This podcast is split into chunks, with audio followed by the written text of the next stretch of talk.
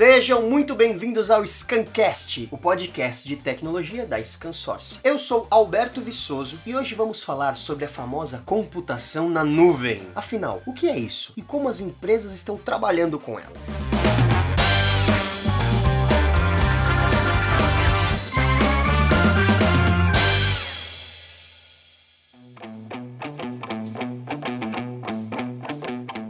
Para abordarmos esse tema tão curioso e atual, hoje nós temos aqui para um bate-papo o Álvaro Rezende. Seja muito bem-vindo, Álvaro. Olá, pessoal. Vai ser muito legal falar com vocês aqui hoje. É o meu primeiro Scancast, então estou muito animado. Obrigado, Alberto. Obrigado aí a todos pelo convite. O Álvaro trabalha há mais de 15 anos com TI, com foco em plataforma de infraestrutura e cloud computing.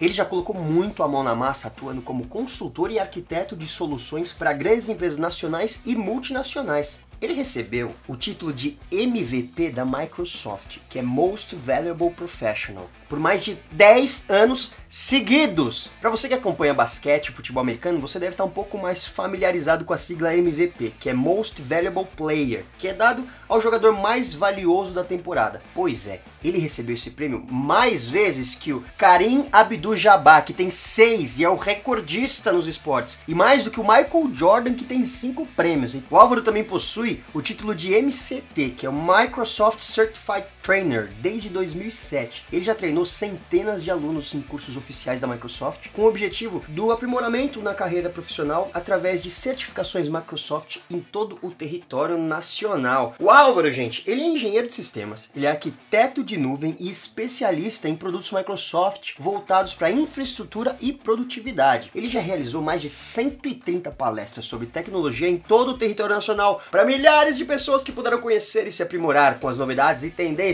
desta área. Ele é tão qualificado que o programa de hoje vai ficando por aqui. Voltamos com a entrevista no próximo Scancast. É, Álvaro, algumas pessoas ainda dizem que a computação na nuvem, tal qual as lan houses e as paleterias mexicanas, food trucks e pistas de patinação, é uma coisa da moda e que em breve vai ser coisa do passado. É isso mesmo? Bom, eu não vejo que é uma coisa da moda, mas é a tendência tecnológica do momento. E é assim com tecnologia, né? No passado tempo, por exemplo, do início da década de 90, final da década de 80, a gente tinha os computadores que eles não se conectavam, depois eles tiveram protocolos de rede, eles foram conectando no modelo cliente-servidor, surgiu a internet. Então houve várias etapas tecnológicas onde é natural é, a gente passar por fases de evoluções. Eu não acredito de jeito nenhum que a computação em nuvem é uma modinha do momento, mas eu tenho certeza que em breve novas tendências tecnológicas surgirão, mais modernas e mais evolutivas, tal qual a computação em nuvem é a do momento. Né? A gente teve várias aí e a tecnologia e a computação em nuvem é é a tendência do momento, é o assunto quente, é onde as empresas estão transformando seus recursos computacionais. Então, no caso, podem surgir novas tendências, mas a nuvem com certeza vai ficar por aí por muito tempo, é isso? É, pode ser que aconteça evoluções no modelo de nuvem. Na verdade, isso já até está acontecendo. A gente até pode falar no novo Scancast aqui, sobre uma computação em nuvem 2.0. E certamente novas tendências vão aparecer no futuro e vão ganhar mais forças, da mesma maneira que computação em nuvem tem hoje total atenção de todos os segmentos, né? indústrias, empresas, etc. Ah, legal. Mas, mas o que é essa tal de nuvem? no final das contas. O que é a nuvem que todo mundo fala, essa coisa confusa, que a gente tem uma ideia meio esquisita, né? O que é a nuvem? Bom, isso é muito fácil de explicar e a nuvem é um conceito uh, que simplifica a não necessidade de saber onde estão tá as informações. Deixa eu dar um exemplo bem claro para você. Quando você vai no caixa eletrônico e saca o seu dinheiro lá e coloca o cartão, você não sabe qual o artifício tecnológico que há por trás disso. Você não quer saber de onde vem o dinheiro, se é o seu dinheiro que a, a, sua empresa depositou do seu salário, tanto faz. A questão de fato é, você coloca o cartão e tira o seu dinheiro e isso reflete na sua conta bancária. Computação em nuvem é mais ou menos assim, é eu poder usar tecnologia, eu poder usar os recursos computacionais modernos sem me preocupar com toda a infraestrutura possível. Eu não preciso me preocupar com onde está o dado, eu não preciso me preocupar com a forma que as coisas acontecem por trás. Eu simplesmente consumo, utilizo a informação então esse conceito de computação em nuvem, ele descentraliza a informação, ela coloca a informação em qualquer lugar e coloco o usuário no centro disso. Ou seja, independente do mecanismo que eu estiver acessando, celular, notebook, computadores, o meu carro, a minha geladeira, etc., a informação ela está presente. Como não importa tanto assim, né? Na verdade importa, mas não no contexto primário do usuário, ele só quer a informação disponível de maneira fácil, rápido e em qualquer lugar. Então é como se o computador dele, fixo, aquele, aquela máquina, tivesse longe dele e ele não sabe aonde está, mas ele continua conseguindo usar. É, ele usa qualquer dispositivo para acessar os dados e o dado está sempre disponível, ele não precisa se preocupar onde está o dado. Né? Ele simplesmente se preocupa em o dado estar disponível ou não e aí a conexão que faz isso, na sua grande maioria das vezes, é a internet. Então você pode deixar um pouco mais claro pra gente qual que é a diferença da nuvem para a internet que é fora da nuvem? Aqui vamos separar por dois conceitos. A internet ela é o caminho para chegar na nuvem. Então quando você tem falar, ah, eu tenho um arquivo que está na nuvem. Para eu acessar esse arquivo que está na nuvem, uh, eu preciso de um canal entre o usuário e onde está de fato armazenado a informação, que pode ser qualquer data center ao redor do mundo. E aí a conexão conexão do usuário para este data center é feito através, primeiro, de um dispositivo qualquer de inteligência, né, um celular, um dispositivo computacional, um notebook, qualquer coisa. Aí nós estamos falando de qualquer coisa mesmo, e esse número de dispositivos aumenta todo o tempo. Antigamente a gente não imaginava que a gente acessaria informação da geladeira, do carro, da televisão, do seu smartwatch, etc. Então pode ser qualquer coisa que, através de uma conexão de internet, acesse a informação no, no, num servidor, num data center, alguma coisa que provê essa informação para ele através de um conceito de computação em nuvem. Agora, também existem as. A gente fala que fora da nuvem. O que é o que está fora da nuvem? Nuvem. O que está em fora da nuvem, ela pode acontecer de duas maneiras. Ela pode estar local na sua máquina ou local na infraestrutura da sua empresa, porque hoje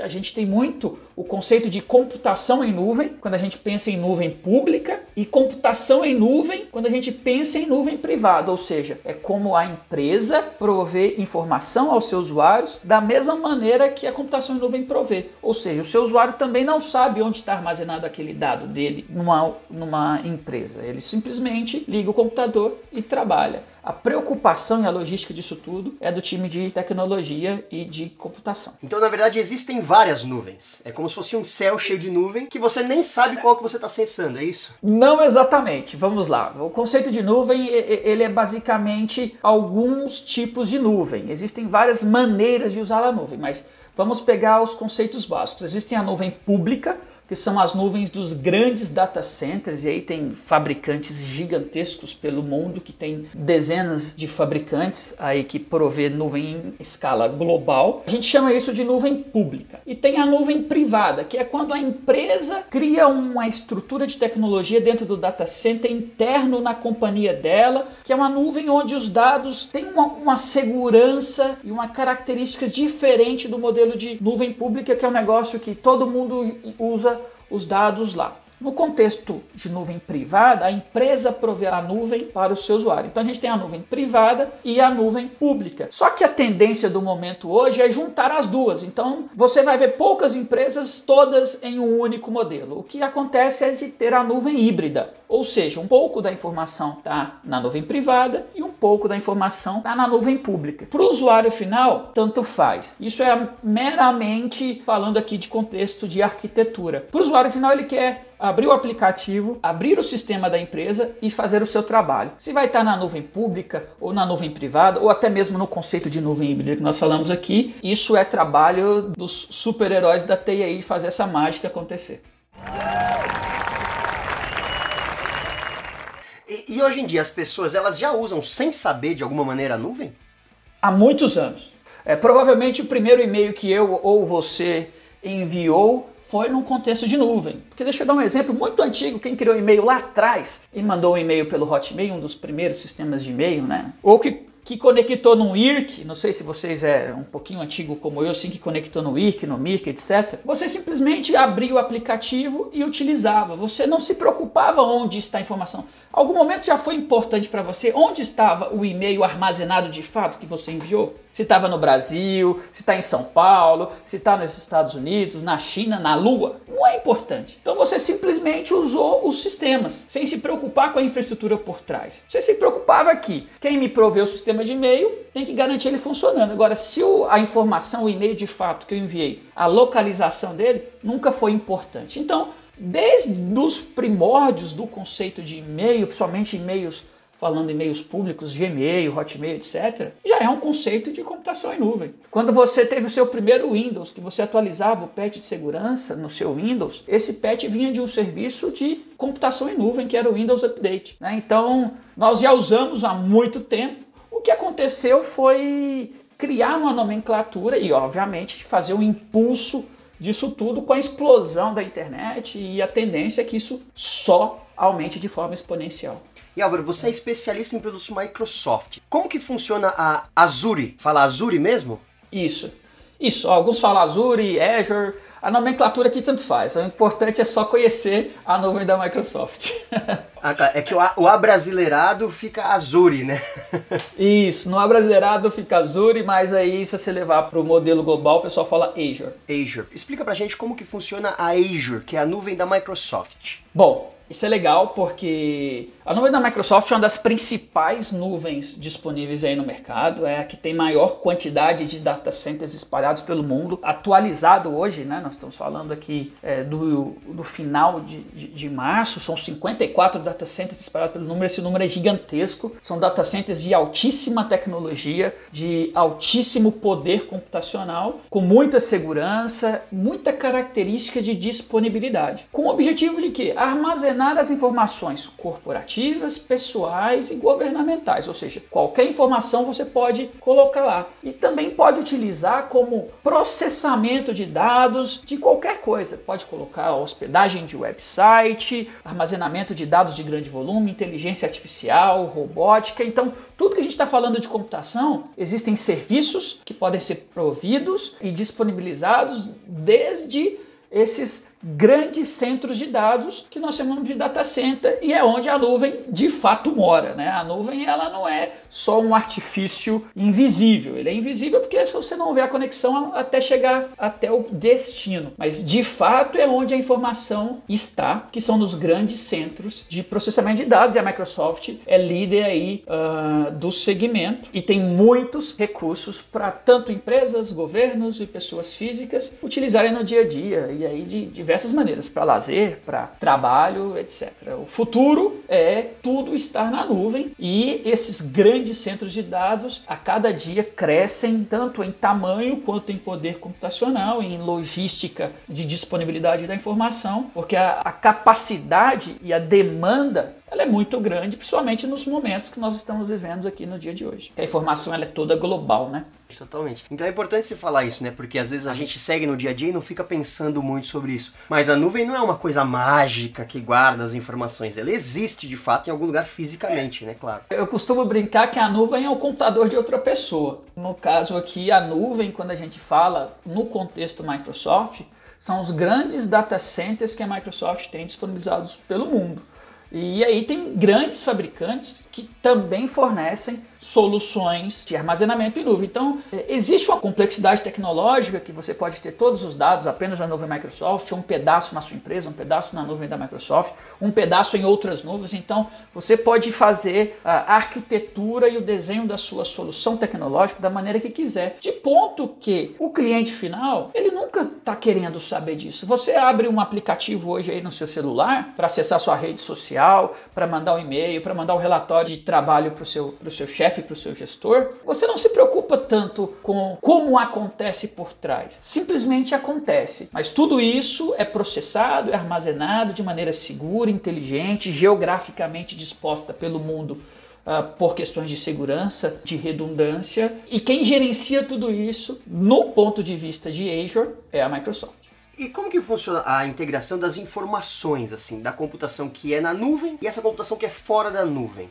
O canal é basicamente a internet. Né? E aí existem várias maneiras de você conectar na nuvem através de vários conceitos de link de dados que são fornecidos aí por empresas de telecomunicações. Então, no cenário corporativo você tem um cenário de pessoa física, você tem outro. Quando você está na sua casa, você usa a internet residencial mesmo. E tudo isso serve para conectar você como usuário, como profissional, ao local onde está armazenado as informações e ao local onde está sendo processadas as informações. Porque, por exemplo, no momento que você faz uma reunião online, por exemplo, é, o aplicativo conecta na, no seu, do seu notebook para um servidor onde esse aplicativo é processado e aí acontece a reunião, é transferido as informações através de texto, através de áudio, através de vídeo e tudo isso é feito por um centro computacional, um servidor, uma aplicação que roda numa computação em nuvem. Na maioria das vezes a gente tem no nosso celular apenas um appzinho, a ponta do iceberg, né, um aplicativo de conexão com o usuário e todo o processamento ocorre no back-end, que a gente fala que é no, no, nos data centers. Né? Então hoje você já não se preocupa mais, você tira uma foto, automaticamente seu celular faz uma cópia da foto na, no serviço de nuvem para que seu celular é, estragar, a nuvem guarda a informação para você. A gente começou a a utilizar a nuvem como extensão da nossa vida, né, das nossas informações. Informação é uma, o bem mais valioso no mundo hoje. Não acredite quem acha que é ouro, petróleo, etc. É informação. Não é, tanto as principais empresas mais valiosas são de tecnologia, né? Então é, a informação ela vale muito e ela é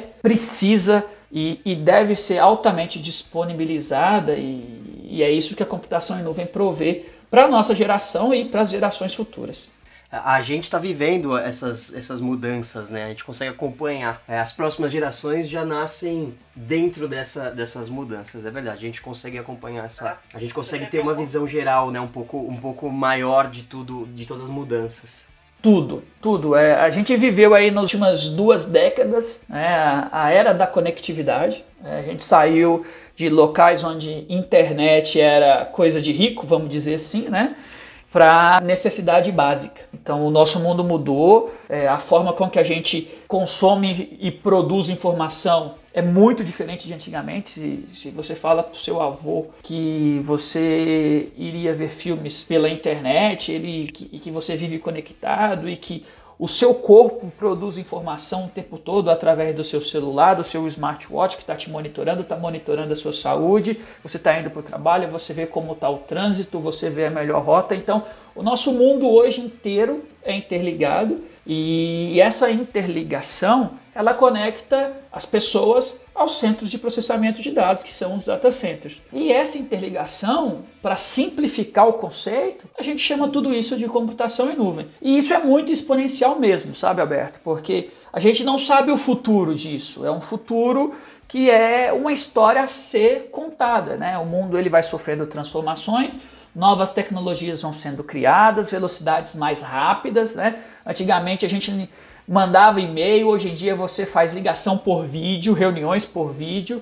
É, antigamente você tinha limites dos tamanhos de dados, então eu, eu mandei e-mail onde o tamanho da mailbox era 10 megas em 96. Hoje o tamanho do mailbox padrão é 50, 100 gigas. Né? A quantidade de dados que nós produzimos ela é infinitamente grande e cresce num valor exponencial. É, é, muito interessante a gente perceber isso e perceber que as próximas gerações, né? eu tenho um filho pequeno, por exemplo, é, eles já produzem dados desde o momento que nasce. É um, ele já nasce conectado com tecnologia. Então a, a demanda por computação em nuvem ela é, tende a ser muito grande, porque nós teremos no futuro inúmeros dispositivos no usuário, né, em volta do usuário, que conectam através de computação em nuvem em grandes centros de computação de dados, em grandes centros de processamento de dados, e tudo isso 100% conectado, 100% online, 100% rápido. É bem interessante a gente ver como a nossa geração, o mundo atual, evolui rapidamente no conceito de computação em nuvem.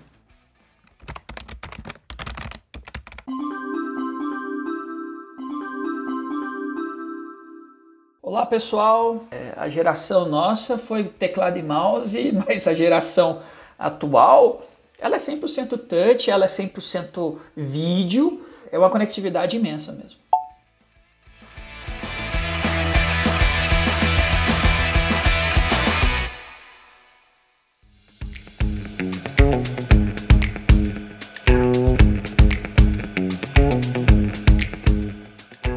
Agora, vamos lá, conta pra gente, você que já tá há tanto tempo no mercado e trabalhou com tantas implementações, é, você pode contar pra gente, assim, algum caso de sucesso que tá rodando e que você ajudou a montar? Dentro da Scansource, ajudando os nossos parceiros, ajudando os clientes dos nossos parceiros, nós temos inúmeros cases de sucesso e isso acontece todo dia, né? Porque transformar o desafio dos clientes em soluções é algo muito interessante, é algo que me motiva muito. Então eu tenho muitos casos que computação em nuvem resolveu. Para você ter uma noção, a computação em nuvem, né, ela reduz muito o custo, porque antigamente a gente usava computação como a gente usava consumo. No seguinte contexto, eu compro um bem e esse bem ele fica ali utilizado e imobilizado, mesmo sem eu de fato estar utilizando. E aí você vai levando o negócio para um conceito mais uso racional. Então as empresas antigamente compravam centenas de milhares de dólares em computadores, em servidores, em infraestrutura e aquilo não era utilizado, por exemplo, 24 por 7. Então o que, que acontecia? As empresas, os funcionários iam no final de semana, a grande maioria não trabalhava na mesma escala que horário de semana, mas o poder computacional teve um investimento e estava lá parado. Com a computação em nuvem você consegue ter controle e gestão disso para que eu possa, durante o horário de pico, usar uma determinada quantidade de processamento e pagar por isso. Então eu pago computação como eu pago pago energia, eu uso mais num período, eu pago mais, eu uso menos num outro período, eu pago menos. Eu estou saindo de férias, eu desligo um montão de coisa que eu posso desligar na minha casa, então eu pago menos. A sua sogra chegou na sua casa, pufa, a conta de energia explode. Você costuma aí lidar com fluxos sazonais baseado no consumo que você tem. E a computação em nuvem trouxe essa dinâmica para o cenário da nossa vida. Então você consegue, principalmente em empresas, reduzir custos, otimizando a computação, o gasto da computação, porque ela não, ela não imobiliza mobiliza um valor inteiro na hora que ela compra um ativo. Ela pode usar e pagar pelo uso o que ela consome e o que ela tem de recurso, e isso ela consegue ter elasticidade, ou seja, no determinado horário eu preciso de mais processamento, no determinado horário eu preciso de menos processamento. E o bacana disso é, é poder pagar pelo que você usa. Então você tem uso mais racional e isso empodera as empresas a utilizar melhor seus investimentos. Né? Um exemplo, fim de ano a empresa contrata um montão de funcionário e aí precisa comprar um monte de máquina, colocar um monte de recurso. Acabou o fim do ano, entramos ali no, carna no carnaval, tem aquela desaceleração tradicional do nosso cenário brasileiro. Então a empresa faz o que com aquele tanto de recursos que ela contratou em dezembro? Fica parada, ela imobilizou, ela gastou dinheiro à novo e você tem isso de maneira mais inteligente. Vou dar um outro exemplo aqui para não alongar muito. Black Friday. Na Black Friday a gente tem os e-commerces aí explodindo de acesso. Então você imagina o que? Vou vender um montão no Black Friday. E depois a tendência é que este interesse dos consumidores diminua. Só que você precisa fazer planejamento de tecnologia para suportar a grande demanda no Black Friday e depois você precisa diminuir. Olha o quanto a computação em nuvem te ajuda com isso no conceito corporativo. Porque você usa a elasticidade, mais recursos computacionais naquele período que você precisa e paga ali, e depois você volta para a normalidade. Então isso é muito interessante. A gente tem ajudado os nossos parceiros e os nossos clientes dos nossos parceiros a transformarem a forma como eles compram, utilizam é, e pagam por tecnologia e por poder computacional. Legal, muito interessante, bom saber. Assim você não fica com esse com ociosidade, né, com um monte de coisa parada e pegando poeira e você também não, não corre o risco de ficar desatualizado, não é verdade? Exatamente. A, a nuvem tem essa vantagem, né? Como é o fabricante que provê, ele sempre irá prover a nuvem com o máximo possível de recurso computacional. É muito mais fácil do que você manter o ciclo de atualização dentro da sua própria empresa ou da empresa dos nossos ouvintes. Legal, Álvaro. Agora, explica pra gente a importância da, da computação em nuvem nesse momento que a gente está vivendo agora no mundo, que é essa pandemia por causa do coronavírus, que ninguém pode sair de casa. Excelente pergunta, Alberto, porque se não fosse a computação em nuvem, este momento que nós estamos vivendo, ele seria muito mais impactante para as empresas. De fato é impactante, muitas empresas não tinham é, a cultura planejada, um plano de trabalho onde eu iria mover todo mundo 100% ou muito próximo disso para trabalhar de casa. Né? A gente via as empresas pensando em pequenos grupos, grupos sazonais, em eventuais necessidades, você até trabalha de casa. Mas imaginar 100%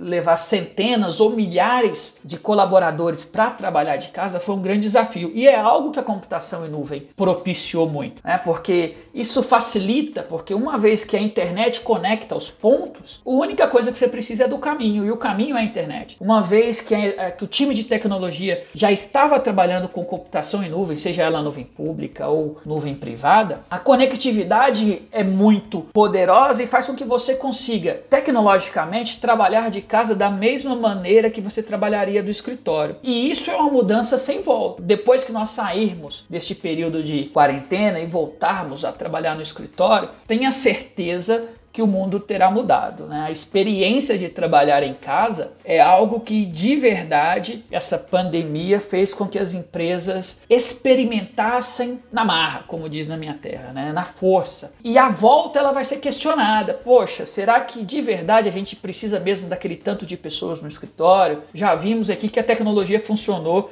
que as pessoas produziram, que o trabalho aconteceu. Então a virada para o trabalho remoto Neste momento, tecnologia impulsionou em função de uma necessidade maior do que um planejamento estratégico corporativo, mas tivemos aí a, a computação em nuvem provendo isso. E não só no trabalho, a maneira de lidar com educação, a maneira de lidar com reuniões, a maneira de lidar com transporte de um lado para o outro muda daqui para frente, porque nós fomos forçados a experimentar algo que funcionou e que de fato a gente tem novos caminhos. Muitas pessoas de tecnologia, muitos que estão nos ouvindo neste momento, já participavam disso, então não teve um impacto tão grande. As empresas de outros setores, pessoas de setores muito operacionais, tiveram a oportunidade de de, lidar com este novo método de trabalho, com este novo método de utilizar computação em nuvem e viu que uma nova geração de conectividade surge no mundo corporativo a partir de agora.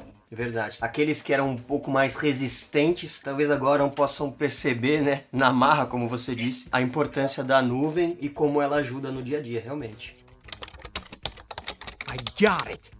Agora eu queria te perguntar, queria falar com você sobre segurança, só que uma outra forma de segurança, Álvaro. Porque a gente já sabe que as empresas investem bastante em segurança na nuvem, né, para proteger os dados e as informações que existem nelas. Mas eu queria saber como que as empresas protegem as nuvens em si. Porque assim, quando a gente fala de nuvem, né, como a gente já comentou, pelo menos para mim passa uma ideia de uma coisa meio indestrutível, né, quase como se a internet estivesse totalmente protegida de ataques e guerras. Mas como que essas empresas protegem os data centers? Uma nuvem ela pode ser destruída? Bom, excelente pergunta e aqui tem alguns pontos interessantes. Eu vou passar por eles na minha resposta, mas vamos começar olhando segurança num contexto do data center. A maioria dos data centers de grande performance pelos grandes fabricantes, por exemplo, a Microsoft com Azure, ela tem a possibilidade do usuário replicar a informação em diversos outros data centers dela própria ao redor do mundo. Então, não falando que temos 54, não é 54 nos Estados Unidos, gente. Tem 54 em torno do mundo. Então, temos data center no Brasil, alguns nos Estados Unidos, alguns na Europa, temos na Ásia, na África, Oceania. Então tem data centers espalhados pelo mundo. E a informação, ela pode, desde que configurada, estar replicada nesses data centers. Então,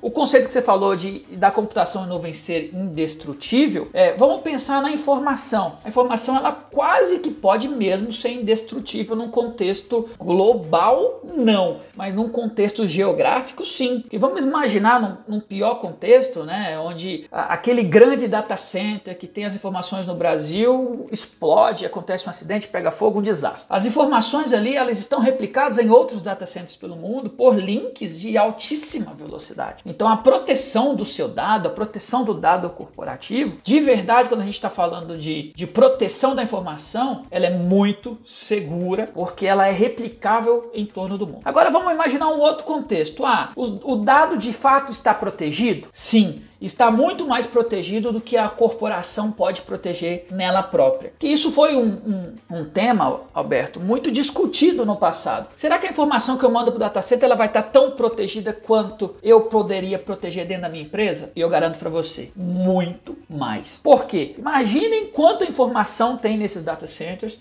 qual a tecnologia de proteção e quanto investimento esses grandes players de computação em nuvem faz de proteção. Uma empresa não consegue investir e manter o mesmo nível de proteção, seria algo impensável. Então, no ponto de vista de segurança, a informação no data center de computação de nuvem sempre vai estar mais seguro do que dentro da, da própria empresa. Isso é características de escala, não tem jeito. Agora, porém, eu levo para um outro ponto interessante que é, nos, no passado a gente sempre preocupou com informação olhando, olhando a borda, olhando a empresa e olhando o data center. Eu ouvi muito investimento, milhões e milhões de dólares investidos em tecnologia de proteção nesses locais. Mas sabe qual que é o elo mais fraco? Não é lá. O elo mais fraco é no usuário. O elo mais fraco está no usuário que está no seu celular e instalou um aplicativo inseguro ou foi lá num, num website malicioso e infectou a própria máquina. E aí não adianta a empresa investir milhões em, em segurança se o ponto, o elo fraco aqui é a identidade, né? Se quando eu colocar lá o e-mail do Álvaro e colocar a senha do Álvaro, eu não garantir que aquela senha é uma senha forte, que é uma senha que só eu sei, que eu troque com uma certa recorrência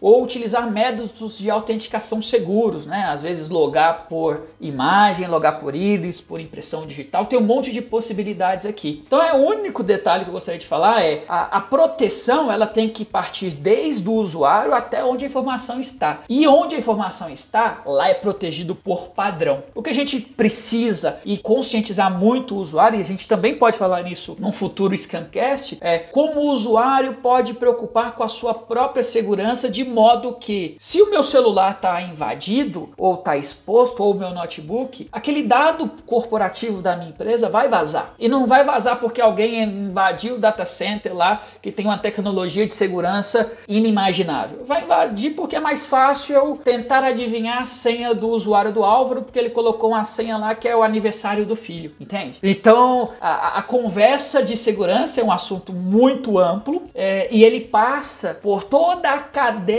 onde o dado trafega. Legal, então existe realmente uma grande segurança. E, e uma outra pergunta, assim, é, na verdade eu fiquei com curiosidade agora que você falou. É, teoricamente, se esses data centers são destruídos, se um deles sobrar, é possível retomar tudo, todas as informações, teoricamente. Sim, sim. É, hoje em dia a replicação a gente chama de replicação geográfica. É quando eu posso pegar o dado e colocar esse dado no data center do Brasil, porque está mais perto de mim, por exemplo, e aí eu acesso esse dado mais rápido, obviamente. E ao mesmo tempo esse dado ele é replicado num data center ou em mais de um nos Estados Unidos, em outro data center na Europa ou em outro data center, por exemplo, na Ásia, de modo com que perder os dados, ele só acontece se o desenho do armazenamento de dados não foi bem feito ou utilizou as tecnologias de replicação. Então é importante pensar nisso, principalmente aí para os nossos ouvintes que são administradores de tecnologia, que a tecnologia estão aí, é, a tecnologia está aí, né? E, e, e os recursos estão aí. A gente tem muitas possibilidades de utilização para proteger a informação desde que corretamente configuradas. Não adianta correr atrás do, da restauração do dado se você não planejou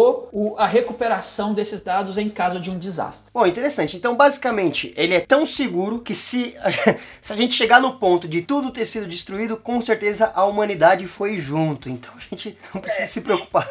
É, isso. Se o cara fez tudo certinho, se o administrador fez tudo certinho, a perda de dados seria numa escala global apenas, não numa escala geográfica, ponto, ou continental. Vou imaginar que cai um meteoro, no pior caso, e acabe com, as, com todas as Américas, né? É, o dado ainda estaria replicado em outros diversos data centers pelo mundo, obviamente, e desde que bem configurado para isso. Então, resumindo, em caso de um apocalipse, só sobrarão as baratas e os dados dados. Os dados com certeza vai sobrar bem mais do que o ser humano em caso de um apocalipse. Mas é, existem estudos, né? A gente vê aí uma corrida espacial. Então por que não imaginar num futuro onde os dados possam ser replicados entre planetas? Verdade. Tem um data center na Lua, por que não, né? por que não? Quem sabe algumas próximas quatro ou cinco gerações.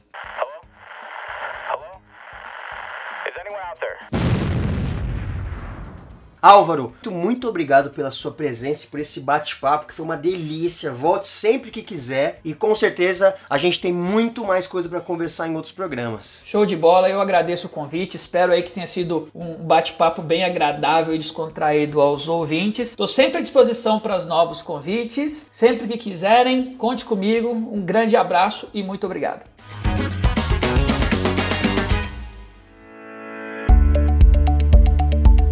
O Scancast vai ficando por aqui. Nos ouvimos na próxima semana com mais um programa recheado de novidades tecnológicas. E lembrando que o programa de hoje é com conteúdo exclusivo para o Scancast. Esse não estará disponível no Break Digital, que é o nosso programa no YouTube. Então acompanhe nossas redes sociais: Facebook, Twitter, Instagram, LinkedIn e claro no YouTube. E se você tiver algum elogio, sugestão, dúvida, informação ou ideia, manda pra gente no e-mail scancast@scansource.com que nós poderemos ler a sua mensagem mensagem no próximo podcast. Então manda sua mensagem que vai ficar muito feliz com ela. Então fiquem ligados e até a próxima. Tchau, tchau.